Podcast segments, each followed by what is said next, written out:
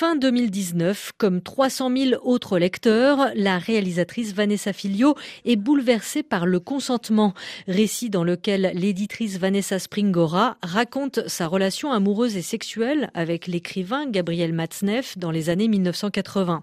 À l'époque, elle a 14 ans à peine et le romancier en vue en a 50. Vanessa Filio. C'est un livre bouleversant qui pose véritablement des questions sur notre société. J'ai vraiment ressenti un, sentiment de colère très très fort et, et un besoin d'agir.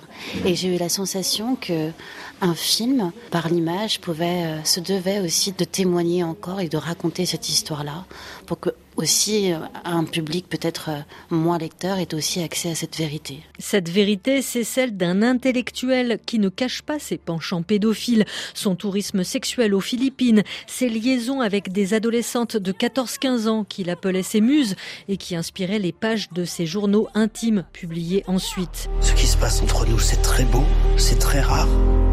Ce n'est que de l'amour.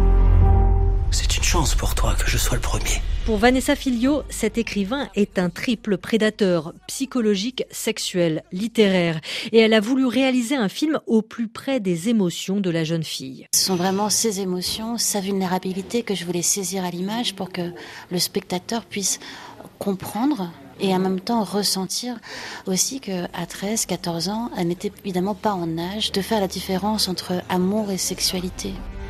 Je vais mon dernier amour. Jean-Paul Rouve, que l'on connaît plus pour ses rôles comiques comme dans Les Tuches, étonne ici en Gabriel Matzneff, crâne rasé, corps bronzé et sourire lubrique. Et c'est une jeune actrice de 23 ans, Kim Higelin, qui incarne Vanessa Springora à 14 ans. Vanessa Filio tenait à prendre une jeune femme majeure. C'était une condition sine qua non. Surtout, c'est un film qui s'appelle Le consentement. Donc évidemment, il y avait un cadre éthique, un cadre moral dans tout le travail de cette adaptation. Mais même les scènes à caractère intime, difficiles, moi j'ai toujours dit à Kim, si tu ne le sens pas, si quelque chose te met trop mal à l'aise, si tu veux qu'on arrête, on arrête.